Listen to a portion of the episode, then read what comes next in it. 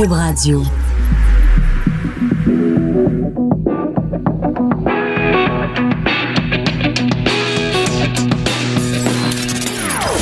Des opinions bien à elle. Sophie Durocher. Son franc-parler ne laisse personne indifférent. On n'est pas obligé d'être d'accord. Bonjour, c'est Sophie Durocher en ce vendredi 18, 18 ou 19, 15, 16, c'est 18, 19 octobre, ça commence bien. Je me trompe euh, de date en ce vendredi 19 octobre. Faut dire que la semaine a été longue, hein. vous comprendrez quand on met au monde euh, un nouveau média, l'accouchement euh, c'est super bien passé. J'espère que vous avez eu autant de plaisir à l'écouter, cette nouvelle radio que nous on a eu à la faire toute la semaine.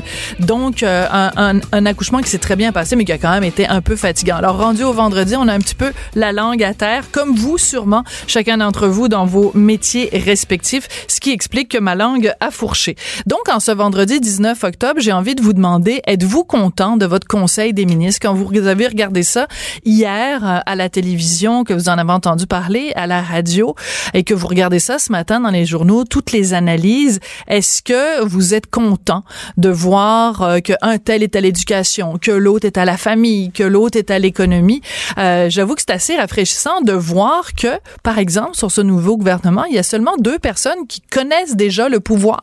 François Legault, Marguerite Blais, sur 26 personnes qui vont gérer le Québec, il y en a deux seuls seulement qui ont déjà de l'expérience euh, à l'Assemblée nationale. Alors c'est à la fois un peu épeurant parce qu'on se dit il y a beaucoup de gens inexpérimentés autour de la table, puis en même temps si on veut un vendre nouveau, ben c'est ça que ça prend.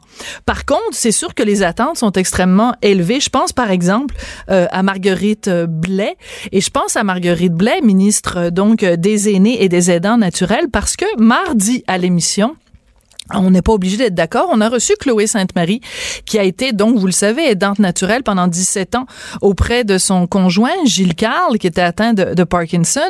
Et Chloé Sainte-Marie fait partie de ces rares artistes qui avaient décidé d'appuyer un parti. Elle avait décidé d'appuyer la CAQ. Puis elle était venue ici à l'émission nous dire à quel point les attentes étaient énormes face à ce nouveau gouvernement. Un gouvernement qui a quand même promis qu'il y aurait 20 nouvelles maisons Gilles Carle au cours des 10 prochaines années. Alors, si vous voulez réécouter cette entrevue extrêmement émouvante avec Chloé Sainte-Marie, vous allez sur le site de Cube Radio, QUB radio et vous allez réécouter donc c'était l'émission de mardi le 16 octobre une entrevue vraiment passionnante avec Chloé Sainte-Marie.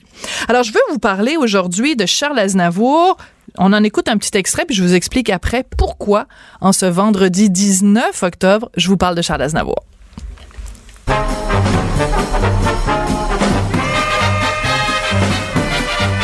À 18 ans, j'ai quitté ma province, bien décidé à empoigner la vie, le cœur léger et le bagage mince.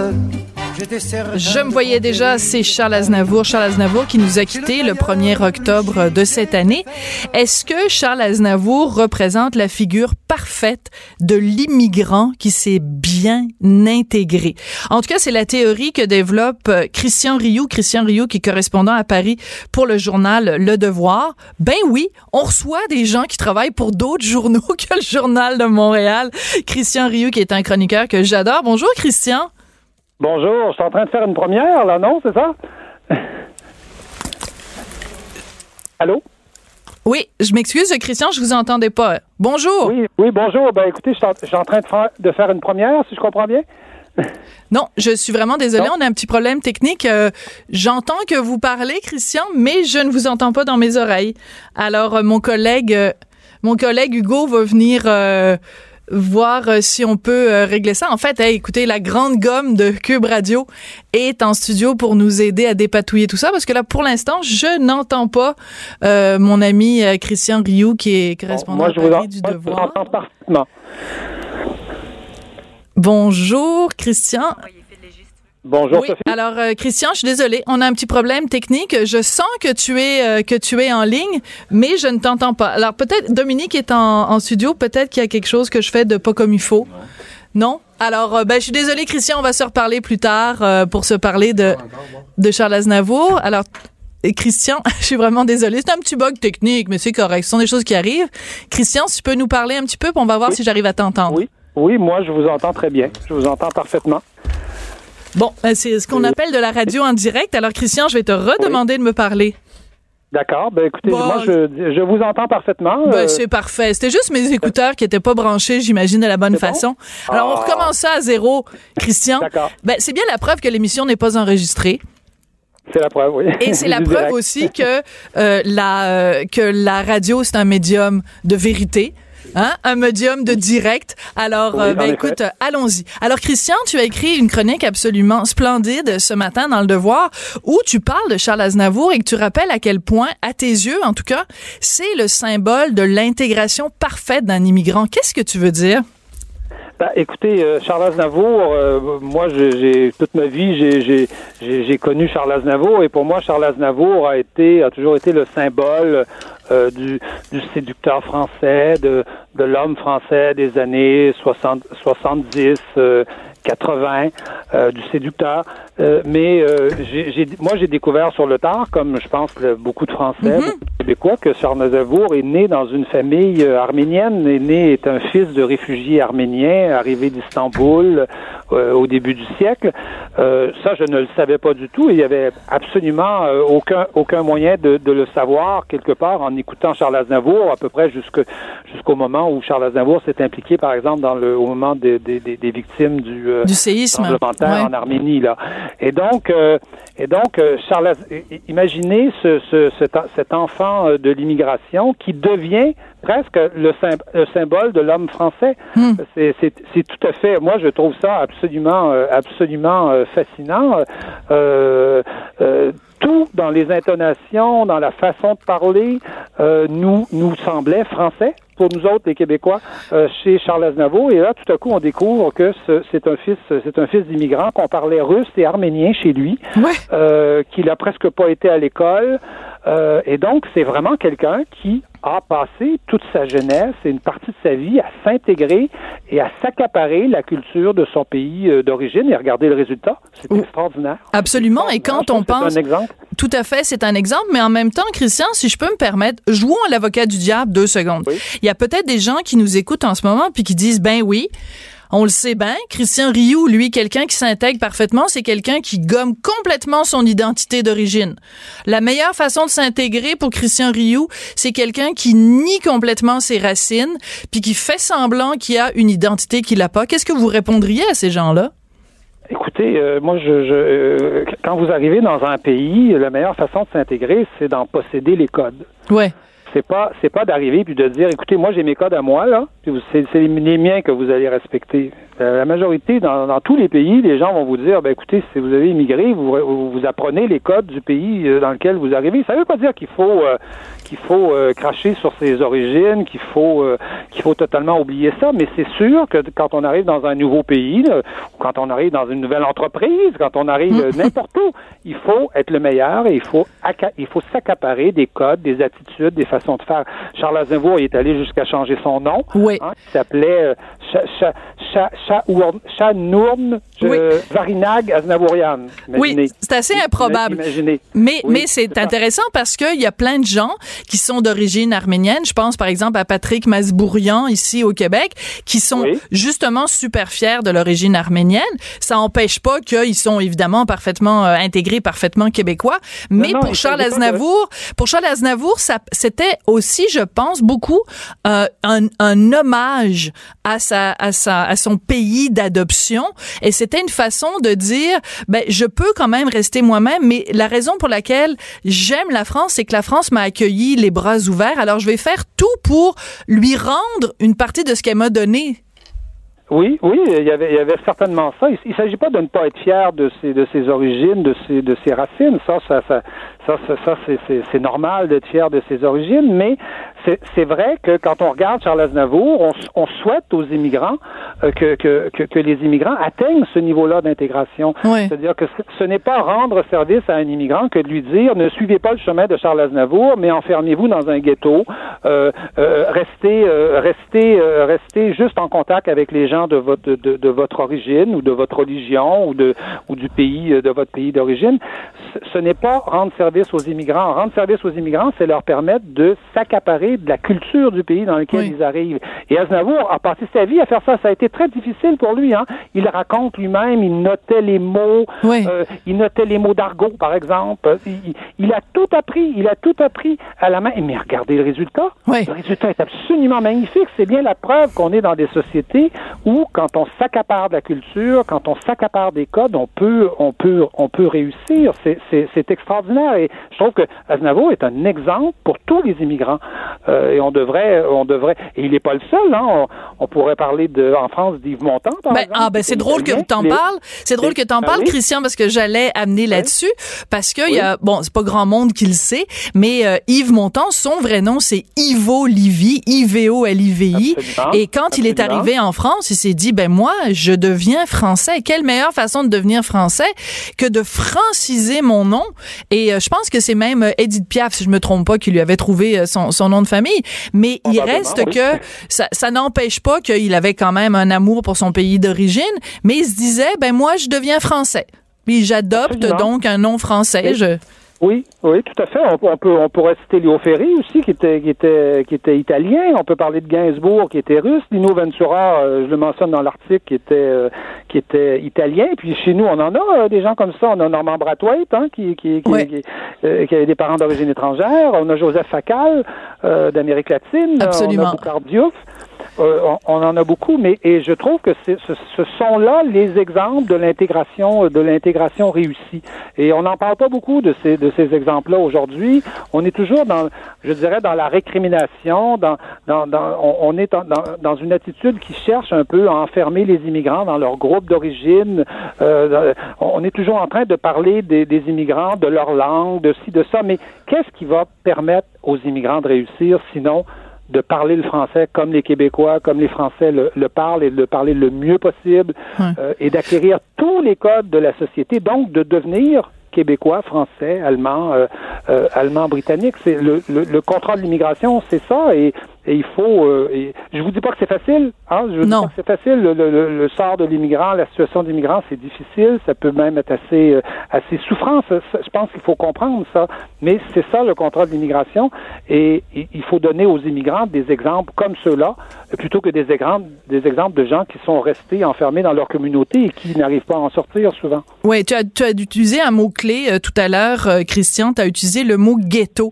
Et je te trouve très courageux en 2018 d'utiliser utiliser ce mot-là parce que tu sais que tu vas te faire euh, lancer des tomates et tu te fais d'ailleurs régulièrement lancer des tomates pour certaines des chroniques que tu écris dans le devoir parce que c'est un mot qu'il ne faut plus utiliser parce qu'il faut on est tellement multiculturel, on est tellement dans la valorisation justement de chacune des cultures qui qui qui, qui est conservée, qui est comme euh, vraiment mis sous une petite cloche. Alors que toi ce que tu dis c'est l'intégration, c'est justement faire partie d'un grand tout plutôt que de rester chacun dans nos petites chapelles mais le fait d'appeler ça un ghetto, tu es conscient qu'il y a peut-être des gens qui nous écoutent en ce moment, puis leurs, leurs oreilles doivent euh, sciller, mettons. Euh, oui, oui, je, suis bien conscient de ça, mais je veux dire, euh, c'est quand même un immense progrès dans l'histoire de l'humanité que d'être sorti de, de, de, nos groupes ethniques, de nos tribus pour entrer dans la nation. Hein? On a la nation apparaît il y a quelque part autour de 300 ans à peu près. On, on devient des citoyens. On, on sort on sort de nos familles, on sort de, de, l'ethnie, on était obligé de se, se, marier entre nous, on était absolument obligé de, de posséder seulement les codes de l'ethnie. Là, on entre dans la nation et on devient un citoyen, on devient hmm. un citoyen libre. Et évidemment, avec cette nation-là vient une, une, certaine, une certaine identité, euh, vient une langue, le français, euh, le français au Québec. Et je pense que c'est quand même un immense progrès démocratique que de sortir du ghetto, que de sortir de sa tribu pour devenir un citoyen dans une dans une grande nation. Et, et, ceci dit, Aznavour, euh, là, les spécialistes pourront euh, pourront en parler, mais je pense qu'Aznavour, en devenant français, en devenant quasiment plus français que les Français, il a quand même amené énormément de Ben, choses c'est dans, sûr. dans- dans sa musique, dans ses paroles. Écoutez un peu cette façon de, de lirer un peu que, que, que- qu'ont ses chansons. Euh, sa musique qui s'étire toujours. Qui est très peu, Europe de l'Est. série- C'est Oui, qui est très Europe de l'Est. Donc finalement, oui, il était profondément c'est- français. C'est Caucase, on touche à la Ouais. Russie, on est on est on est à- on est entre la Russie et, et la Turquie, euh, on a des influences asiatiques et, et- et- mais mais ça Aznavour est arrivé à le faire pas en en se promenant avec des pancartes en disant je suis arménien, puis respecter mes droits d'arménien. Il a pas fait ça Oui. comme ça. Il a fait ça en devenant français, en devenant totalement français. Et c'est là, et c'est là dans ton texte que tu lances un appel. Tu finis ton texte en disant finalement la vie d'Aznavour est une invitation pour tous les immigrants à mettre de côté ce qui pourrait les séparer de la société et à mettre à bas les, les pancartes et l'amertume. Puis quand on voit la manifestation qu'il y a eu euh, récemment, puis évidemment on vit en démocratie, les gens ont parfaitement le droit de, de manifester, Dieu merci.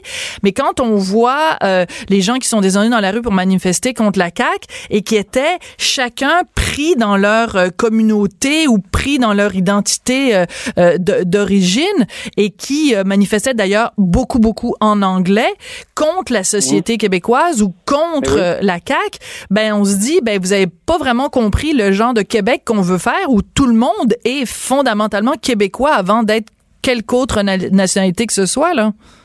Oui, absolument. Et qui, et qui seront les premières victimes de ce, de ce multiculturalisme, sinon les immigrants eux-mêmes? Exactement. Parce qu'on leur a pas, on leur aura pas donné les clés pour accéder au plus haut niveau euh, à la réussite dans, no- dans nos euh, dans nos sociétés.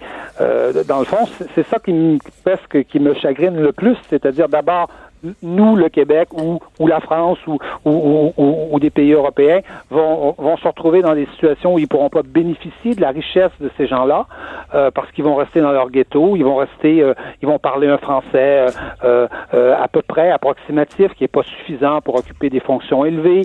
Euh, ils auront pas tous les codes de la société et eux-mêmes seront les premières seront les premières victimes de ça. Donc c'est pas c'est pas du tout un service à rendre aux immigrants que de les enfermer dans une sorte de, de contestation un peu un peu futile, à mon avis, contre un racisme imaginaire, parce que, bon, écoutez, euh, franchement, euh, demandez à n'importe quel Français si le Québec est un pays raciste, puis il va vous dire vraiment, là, vous êtes, euh, vous êtes tombé sur la tête. Ben oui, puis même Euh, Boucard Diouf, tu, tu citais tout à l'heure Boucard Diouf, Ben oui, tout ben récemment à Télé-Québec, il a fait tout un discours pour dire, ben voyons Ben oui. donc, le Québec raciste, eh, s'il vous plaît, là.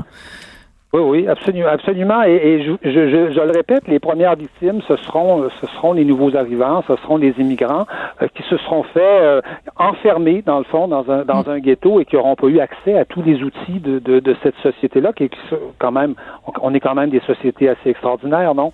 Tout à fait. euh, pour arriver à fabriquer un Aznavour, pour fabriquer, pour fabriquer un Ferré, pour fabriquer un Boucard Diouf, c'est quand même extraordinaire, c'est quand même merveilleux, non? Absolument. Le plus québécois des Sénégalais ou le plus, plus sénégalais des Merci fait. beaucoup, Christian, puis désolé pour les petits problèmes techniques, mais on ferme les yeux pour on oublie ça. On n'est pas obligé d'être d'accord, mais on peut en parler. De 14 à 15. Sophie Durocher. On n'est pas obligé d'être d'accord. Cube Radio. On savait déjà que les jeunes d'aujourd'hui, euh, aimez-vous ça cette expression-là? Moi, j'adore dire ça. Tu sais, du haut de mes 53 ans, les jeunes d'aujourd'hui. On savait déjà donc que les jeunes d'aujourd'hui étaient bourrés de contradictions. Euh, ah oui, ah, c'est la simplicité volontaire. Puis là, ils se promènent avec des cellulaires à 1000 dollars. Mais mon chum a déjà écrit un tweet là-dessus. Ça avait rapport avec la sangria, fait qu'on reviendra pas là-dessus. Donc, ils sont bourrés de contradictions. Mais là, on apprend avec un nouveau sondage euh, léger sur la jeunesse que les jeunes d'aujourd'hui sont des capitalistes de gauche et des radins dépensiers. Alors, on va en parler avec Philippe Léger, qui a seulement 23 ans et qui est chargé de projet de Léger, responsable de cette étude-là et qui, en plus, chronique régulièrement dans le Journal de Montréal. Bonjour, Philippe. Bonjour. Est-ce que tu es content qu'on te reçoive aujourd'hui comme Philippe Léger et non pas comme étant le fils de Jean-Marc Léger? Ah ben vous savez moi c'est une fierté hein, d'être le fils de Jean-Marc Léger. C'est pas euh, pas pour moi c'est pas euh, une, euh, quelque chose de négatif pour moi, c'est Ben juste non. du positif. Mais il y a beaucoup de personnes qui me demandent toujours si c'est correct qu'on m'appelle Philippe le fils de Jean-Marc. Ben non, pour moi c'est une fierté. Fierté. Ben oui, écoute, euh, c'est en effet un, un nom de famille qui est, qui, est, qui est le fun à porter. Donc, cette étude sur les jeunes, moi, j'ai dévoré ça. Je trouve ça absolument passionnant. Alors, explique-moi comment ça se fait. Toi, tu as 23 ans. Comment ça se fait que les jeunes de ton âge peuvent être considérés comme des capitalistes de gauche? C'est un petit peu comme la gauche caviar. Là. Je pensais Ouais. que c'était vraiment un truc des années 70. Mais là, vous, ta génération capitaliste de gauche. Mais pour moi, c'est le paradoxe le plus fort de l'étude qu'on a menée parce qu'on a fait une étude avec 3000 répondants, dont 2500 milléniaux et 500 de la génération Z. 500 de la génération Z, c'est les 13 à 17 ans. Parce que faut bien définir la génération. Les milléniaux, c'est eux qui ont entre 18 et 35 ans. La génération Z, entre 13 et 17 ans. C'est ça, donc, les balises de l'étude. Puis pour moi, des capitalistes de gauche, euh, c'est le rapport à l'argent qui a changé de génération en génération.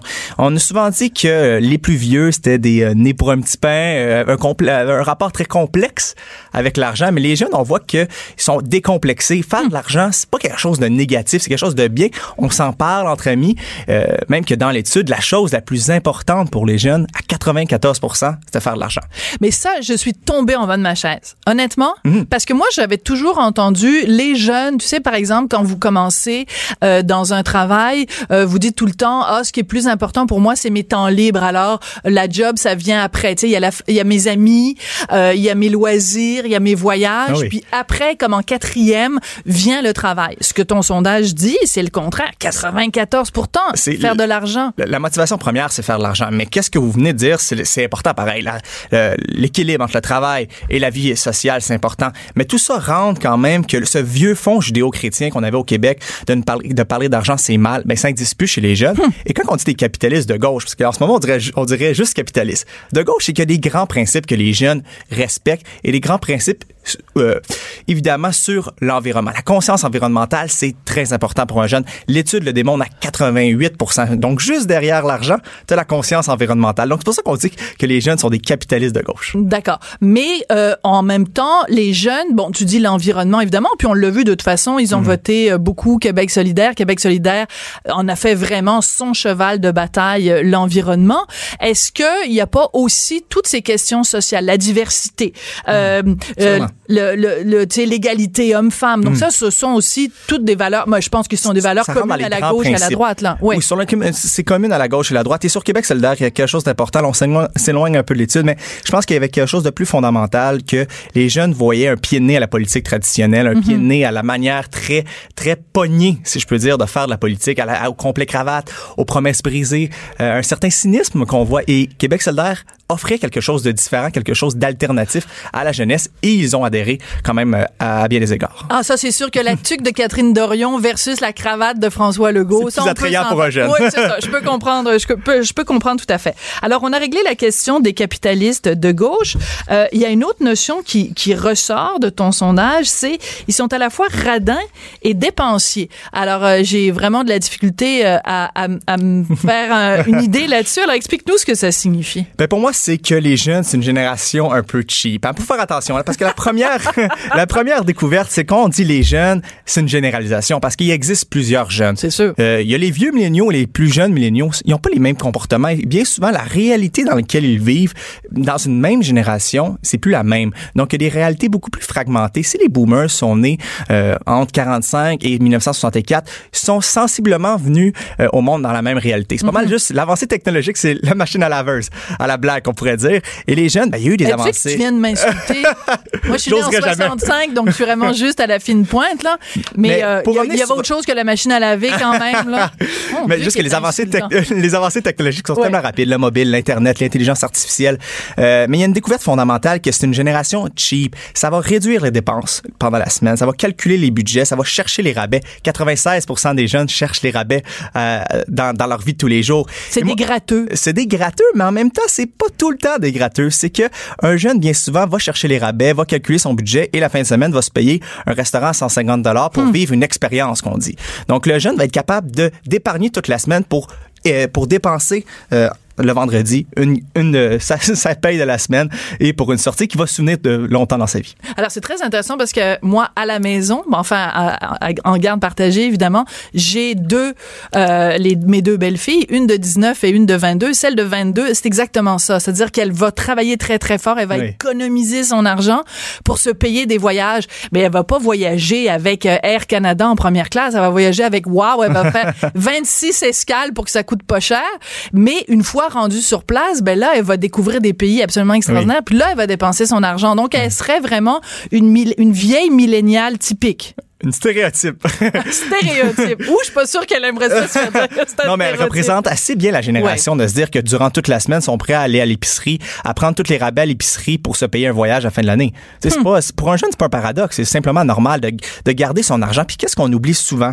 C'est qu'on dit souvent que les jeunes, euh, on a souvent une image très négative de eux en termes, bon, ils vont rester à la maison plus longtemps, euh, ils vont avoir ce paradoxe-là, euh, les tanguis. Mais qu'est-ce qu'on s'aperçoit? C'est que leur situation financière, à bien des égards, est beaucoup moins avantageuse que leurs parents au même âge. Euh, si les prix comme euh, l'épicerie, la maison, l'essence ont augmenté beaucoup plus vite que les salaires en moyenne. Mm-hmm. Même chose pour l'accès à la maison. Les le, le salaire moyen pour une maison, c'était 5 fois, euh, 5,5 fois le salaire moyen en 1985. Maintenant, c'est 8,5 fois le salaire Donc, moyen. il faut avoir, c'est ça. Donc, euh, la, la, la mise de fonds, euh, c'est pas tout le monde qui l'a. Donc, on- Et l'accès à la propriété est beaucoup plus illusoire pour quelqu'un qui a 25 ans, mettons aujourd'hui, que ça l'était, par exemple, pour les gens de ma génération. Exactement. Donc, on peut jeter sur le, dévo- le dévolu sur les jeunes, mais on s'aperçoit très ra- rapidement que, ben, ils ont beaucoup de différences, mais ils ont des ressemblances, puis sont pas nécessairement si, euh, si mal que ça, puis que rester à la maison, pour eux, bien des fois, c'est pas un choix, c'est une obligation en termes financiers. Très, très bien dit. Écoute, euh, je rappelle que tu as juste 23 ans. hein. Pour les gens qui nous écoutent, là, qui trouvent que vraiment, t'es comme ta pensée hyper structurée, tu t'exprimes dans un français parfait, je rappelle que Philippe n'a que 23 ans. Faut dire qu'il est allé à la bonne école. Écoute, il y a une autre partie de, de- du sondage que tu as fait avec, euh, avec la firme Léger et qui est drôlement intéressante. C'est euh, les quelles sont les entreprises qui sont les plus cool auprès des jeunes? Et là encore, une fois, j'ai, on va de surprise en surprise. Alors, euh, dans quel domaine on pourrait aller? Ben, écoute, on va faire une petite fleur à mes collègues. En télécommunication, c'est Vidéotron qui est numéro un. Bravo, bravo, on les applaudit. C'est intéressant. C'est une autre partie de l'étude qui est très intéressante. On a voulu savoir dans chaque secteur, dans neuf secteurs, quelles étaient les entreprises les plus populaires chez les jeunes, les plus cool. Euh, et Vidéotron, euh, on voit que dans certains secteurs, dans, en pharmacie, en télécommunication, dans les boutiques spécialisées, euh, dans les banques, il y a un certain nationalisme économique de bien des jeunes. Ce sont des entreprises québécoises qui sont premières. T'as raison. Et, et Vidéotron, selon moi, c'est une, une entreprise et même une institution auquel les jeunes sont attachés. Euh, c'est une institution aussi qui, euh, pour moi, réussit à innover année après année. Et bien, et, et c'est la raison pour, pourquoi, selon moi, euh, Vidéotron est premier chez les jeunes. Et voilà, donc il y a plein de résultats. Et on, on regarde aussi dans le magasin grande surface, euh, à grande surface. Donc on a testé les Costco, Ikea, Walmart euh, et, et 20 autres. Qu'est-ce qu'on voit, c'est Costco qui est en premier. Ok, Quand je disais alors- que les, les jeunes étaient cheap, euh, c'est une caractéristique. Alors, c'est très drôle parce que je parlais avec Annie Martineau, qui est responsable Mm. des communications ici à Cube.radio, puis je lui disais, hey, regarde ça, le sondage de Léger. Costco est le magasin, le euh, grande surface, Mm. le plus populaire auprès des jeunes. Moi, j'aurais pensé qu'au contraire, ce, ce serait pas ça. Et elle m'expliquait qu'il y a tout un mouvement de YouTubers ils vont chez Costco, des, des magasins à grande surface comme ça, et là, ils font des, des, des, des vidéos sur leurs achats, ça s'appelle des hauls, H-A-U-L, et il paraît-il que c'est hyper populaire chez les jeunes. Alors, c'est peut-être ça qui explique pourquoi Costco est si populaire. Oui, puis ça m'amène à une autre partie de l'étude qu'on a, on a faite sur les influenceurs, les influenceurs préférés euh, des Québécois, des jeunes Québécois, des milléniaux. Et on voit que, euh, quand on parle d'influenceurs, c'est des gens qui, ont, qui, ont, qui sont suivis par beaucoup de personnes sur les réseaux Qui ont de sociaux, l'impact. qui ont de l'impact, qui ont une influence, euh, d'où provient le nom. Et on voit que les, les trois premiers, c'est des gens qui sont assez généralistes. Donc, les jeunes aiment les influenceurs, mais les aiment dans chacun des secteurs. Donc, qu'on parle du secteur de la nourriture, ils vont avoir leur influenceur préféré. En jeux vidéo, ils vont avoir leur influenceur préféré. Et dans tous les autres secteurs. Et qu'est-ce qu'on voit? C'est que les trois premiers, ce sont des généralistes qu'on appelle. Donc, des, influenceurs qui euh, vont, vont pas avoir de spécialité quelconque, mais qui vont être adorés par bien des jeunes. Et quand on parle d'influenceurs, qu'est-ce qui est intéressant aussi à savoir?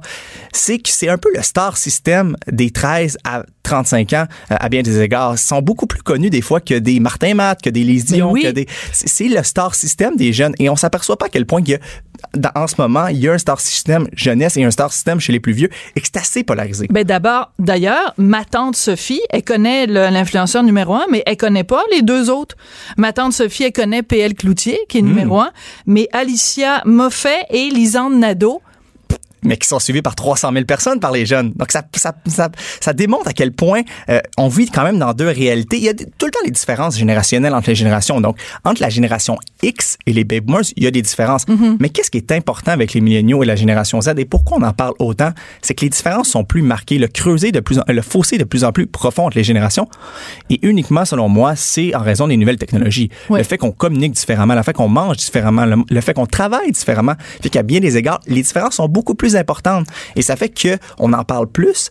Et, euh, et- et en termes de nombre également, c'est sûr qu'en termes au niveau démographique, ben c'est sûr qu'il y a une différence marquée. Mais en même temps, tu vois, moi, si j'étais euh, un parent de, de, de quelqu'un qui a, mettons, euh, 16 ou 17 ans, puis que je voyais qu'il y a plein de noms que je connais pas, je m'assoirais avec mon enfant, puis je dirais, hey, présente-moi donc Lisandre, euh, machin chose, là.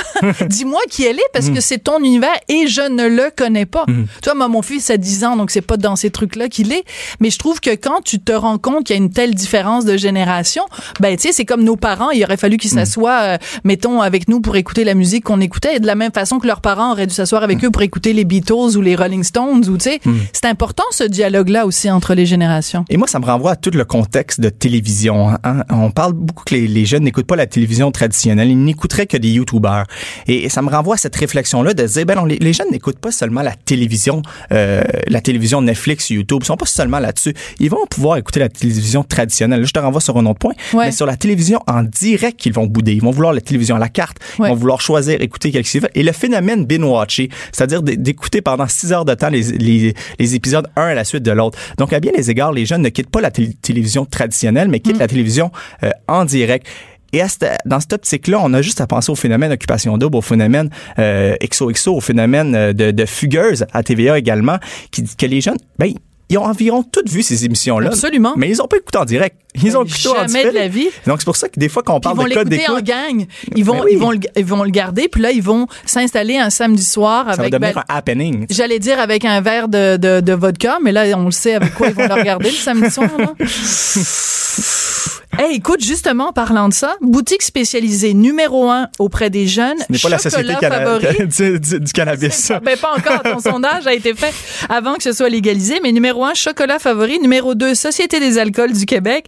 Et numéro trois, David Sti. Alors, Hmm. si vous avez un jeune, il est forcément, euh, mettons, un petit verre de, je sais pas moi, de, de, de Porto avec euh, des chocolats de chocolat favoris puis un thé euh, pour agrémenter le tout. Il va être très heureux.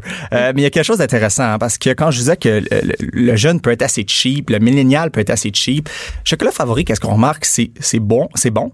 C'est euh, beau, puis c'est pas cher. Ouais. C'est ça le, le phénomène chocolat favori. Et pour eux, c'est puis c'est nouveau également. Fait que toujours euh, en termes d'innovation, c'est toujours apprécié chez les jeunes. Euh, L'enjeu pour chocolat favori dans les prochaines années, c'est de perdurer, de faire continuer le buzz, de faire continuer de de, de mettre dans d'insinuer qu'aller au chocolat favori, c'est une expérience pour un jeune. Donc c'est ça leur leur ça, c'est objectif. le mot qui revient tout le temps. Ben hein. l'expérience. L'expérience. Il faut Et- pas que ce soit juste. On va pas juste au cinéma. Faut qu'il y ait une expérience. Faut On va pas juste au restaurant. Faut qu'il y ait une expérience. On va pas juste. On fait pas juste l'amour. Faut que ce soit une expérience, etc., etc., etc. Et la même chose, la Société des, des alcools qui est du Québec, la SAQ, qui est en deuxième position, euh, malgré toutes les critiques que la SAQ a pu subir dans les dernières années, ben on voit que les innovations, leur campagne d'influenceurs, le fait que euh, ils ont quand même une, une gamme assez diversifiée, ben ça plaît aux jeunes. La, la SAQ est appréciée à bien des égards par les jeunes. C'est incroyable, Mm. hein? Comment on, on peut. Ben, il faut dire aussi que quand t'es jeune, tu bois une méchante shot. Peut-être un peu plus que. tu sais, je veux dire, euh, c'est, c'est le, tu sais, le jour où t'as 18 ans, là, tu rattrapes pour toutes les années où t'as pas pu. Il y a- y a un Et phénomène il faut aussi- faire attention, la modération, évidemment, a bien meilleur Oui. goût. Mais je veux dire que les jeunes aiment la SAQ, c'est quand même pas Ouais. une. T'es quand même pas tombé en bas de ta chaise quand t'as vu ce résultat, là. Et, euh, Philippe. et, euh, ben oui, puis moi, je, lisais une étude qui était assez intéressante qui disait que les jeunes étaient beaucoup plus attirés vers le vin, vers les spiritueux. Et c'est pas pour Ah. rien qu'on voit que, tu sais, justement, dans, par exemple, avec les gins, il y a une diversité assez impressionnante de gins faits au Québec. Tu sais, le, Ben le- oui. le gin euh, avec les Nicolas Duvernois, le... Voilà. Puis euh, ce qui disait que, mais en contrepartie, il quittait la bière. Il buvait de moins en moins de bière. Et aux États-Unis, on a vu, à raison de- des habitudes d'achat des milléniaux, euh, que la bière était de moins en moins populaire et il y a eu des, des institutions financières qui ont euh, décoté les entreprises de bière parce qu'ils ils voyaient bien que les habitudes d'achat économique des jeunes de la bière étaient de moins en moins là. Et donc, déjà, les habitudes des jeunes ont déjà des répercussions économiques dans la vie des entreprises. Ben Philippe, ça a été absolument passionnant. Puis j'aimerais ça que tu viennes nous rendre visite euh, régulièrement. Voulez. en plus, euh, t'es- bon, t'écris dans le journal, puis je suis, euh, bon, en fait, j'allais dire, je suis pas toujours d'accord. En fait, je suis rarement d'accord avec toi. On n'est pas obligé d'être d'accord. Ben, c'est ce que je pense aussi. Alors, écoute, on fera, on fera un combat, le combat des matantes versus les milléniaux, et euh, on fera ça, on fera ça régulièrement à l'émission parce que moi, j'ai- j'adore discuter du moment que les gens ont des arguments. Puis je pense que t'es bon pour avoir des arguments. Alors, on va, on va pouvoir euh, se chicaner régulièrement à l'émission. Merci beaucoup. Merci et euh, je rappelle que t'as 23 ans, donc j'ai largement l'âge d'être ta mère. Elle réagit, elle rugit. Elle ne laisse personne indifférent. 14h, 15h. On n'est pas obligé d'être d'accord. Une chance que le ridicule ne tue pas parce qu'il y a des fois des histoires tellement absurdes qu'on a le goût de s'arracher les cheveux tellement on trouve ça niaiseux, ça n'a aucun sens. Alors la dernière histoire absurde à, à survenir, ça concerne la compagnie Kleenex qui a été obligée de retirer du marché euh, et j'imagine aussi de s'excuser abondamment à cause du nom qu'ils avaient donné à un format de mouchoir en papier. Euh, je laisse à ma collègue Lise Ravary du Journal de Montréal le soin de nous vendre le punch. Bonjour Lise. Bonjour Sophie. Pourquoi diable la compagnie Kleenex est-elle allée euh, retirer euh, un, format de, de mouchoir de sa, de sa ligne? D'ailleurs, le meilleur format de mouchoir quand on a un très gros rhume. Un rhume d'homme? oui, un- un- ben voilà, il y a peut-être là une piste. Alors oui, effectivement, on ne fera pas languir plus longtemps, mais ils ont retiré euh, en anglais ce qu'ils appellent le man size clean- euh, tissue. Alors les, les papiers mouchoirs de taille homme. Et pourquoi Parce donc les ont-ils pas- retirés? en fait, je sais pas trop qui est insulté par ça. Les hommes, les femmes, les papiers mouchoirs. qui au juste est insulté là Oui, je pense que c'est le lobby.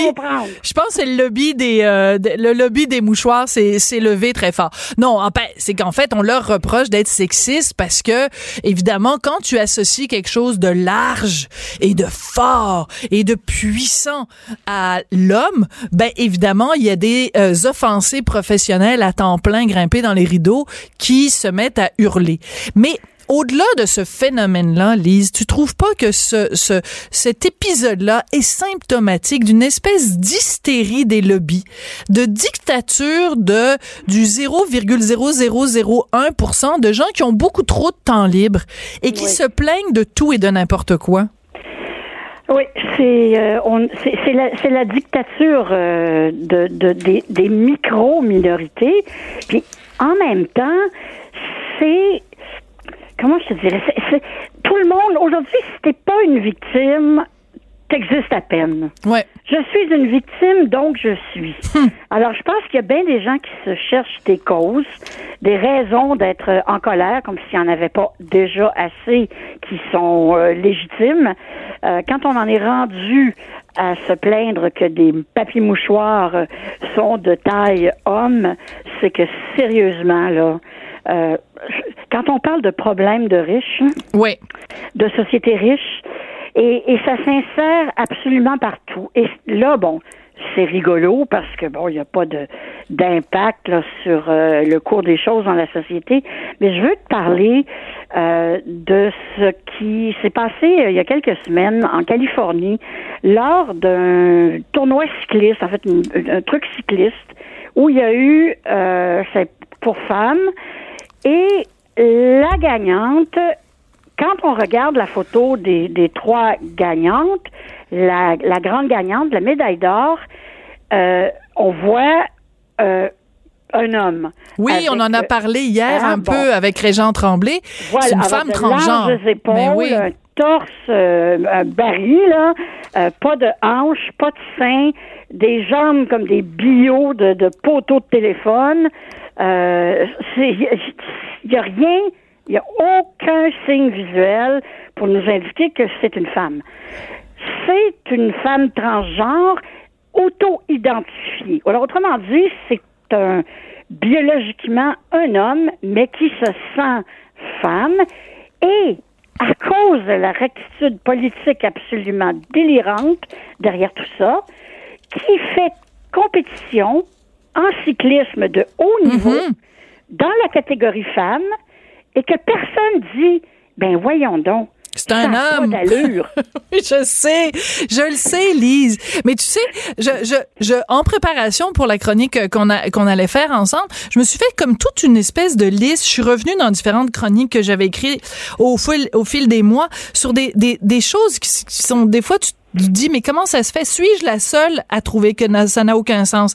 Alors, tu parles des personnes euh, transgenres, puis qu'il faut faire attention à ce qu'on dit, parce qu'évidemment, si on dit que cette personne-là euh, euh, devrait pas être en compétition, ben, on, on se fait traiter de transphobe, évidemment. Ben, tu sais, au Québec, on a quand même euh, une femme transgenre à la tête de la Fédération des femmes du Québec. Fait qu'à partir de là, tout, tout est possible. Mais dans la catégorie, donc, euh, per- personnes transgenres, euh, écoute, il y a un site d'information médicale qui a publié un guide à l'intention de la communauté LGBT et qui disait que euh, il fallait euh, faire référence au vagin en disant trou avant. Pardon? Ben oui, trou avant, parce que si tu dis vagin, ben c'est juste les, les, les, les gens qui sont nés dans un corps de femme qui en ont. Alors que si t'es une femme transgenre et que t'es pas né avec un vagin, ben là, j'espère que ça choque personne aujourd'hui à la radio que j'utilise le mot qui commence par un V, là. Euh, donc, c'était préférable de dire trou avant. De la même façon, de, dans, dans, je pense c'est en Angleterre, euh, il, il, il, il disait que euh, ben, fallait plus utiliser le mot mère quand un, euh, un individu euh, donnait naissance dans un hôpital parce que maintenant, ben, ça peut être un homme transgenre qui donne naissance. Et on n'a Donc, pas le droit non plus de dire femme enceinte. Il faut dire personne enceinte. Et c'est tellement délirant. Je suis allée faire un tour sur Amazon Ouais. et j'ai trouvé, ils vendent déjà plein de bouquins pour les parents qui attendent des enfants. Au lieu de dire euh, euh, pregnant women, par tout le monde déjà a commencé à utiliser l'expression personne enceinte et non pas euh, femme enceinte. t'es pas sérieuse? Je suis très sérieuse. sur Amazon. Parce que Oui. moi, quand je suis tombée enceinte, euh, je- euh, tout le monde lisait le livre What to Expect When You're Expecting. Donc euh, euh, maintenant, donc si je lisais, si j'achetais ce livre-là aujourd'hui, ce serait tout euh, personne enceinte, personne enceinte, puis on dirait pas mère. Non.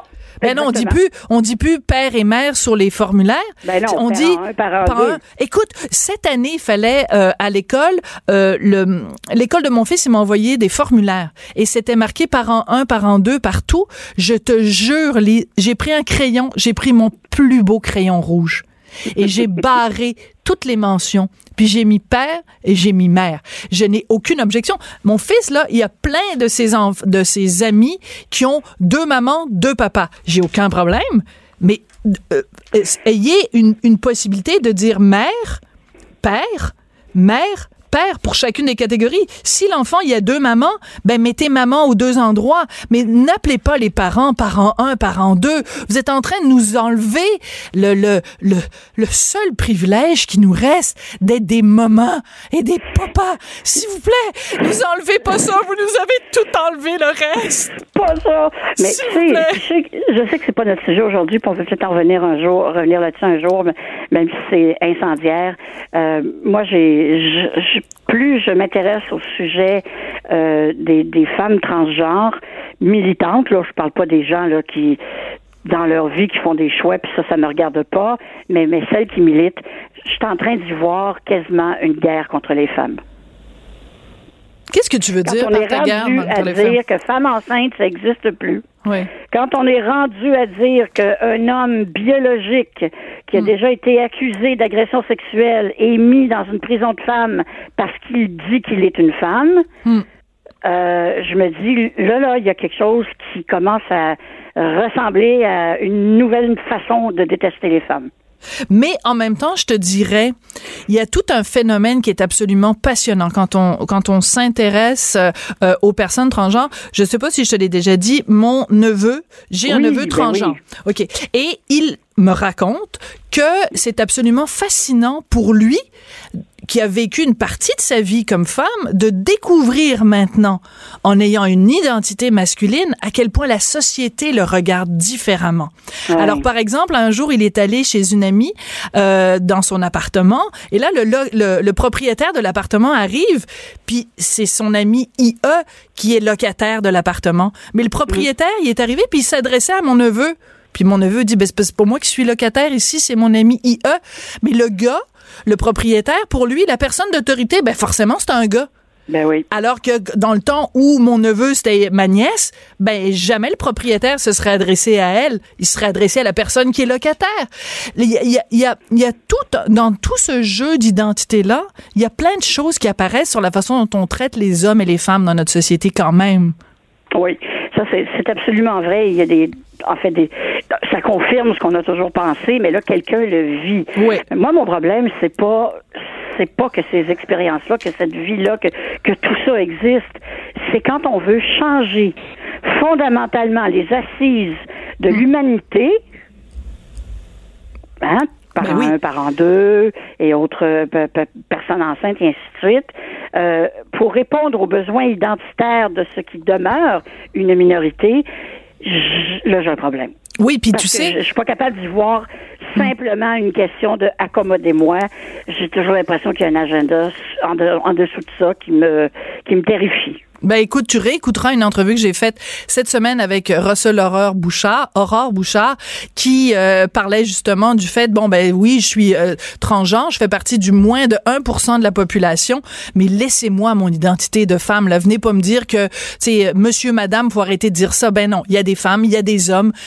Continuons à reconnaître cette réalité-là. Lise, merci beaucoup. Hey, ça me fait la- plaisir, c'est toujours trop bref, mais Ben, on va se retrouver. Mais mieux vaut ça que les des fois on trouve que tu sais si ça s'étend trop ben c'est plate. C'est comme les préliminaires, il faut que ce soit court puis que Faut surtout pas devenir des personnes plates. oh non, des êtres humains plates. Chroniqueuse et blogueuse au Journal de Montréal. Sophie Durocher. On n'est pas obligé d'être d'accord.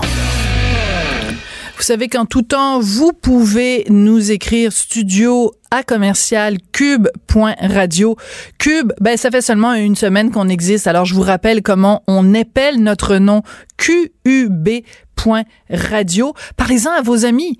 Hein, ça, il paraît que c'est euh, une des ou l'application la plus téléchargée euh, cette semaine, Cube Radio. Donc c'est la preuve que vous vous nous aimez. Alors parlez-en aux amis. Écoutez, je, il me reste un petit peu de temps. Je voulais vous lire un poème de Gérald Godin. Gérald Godin, donc, était poète et politicien, élu en 1976 pour le Parti québécois dans Mercier.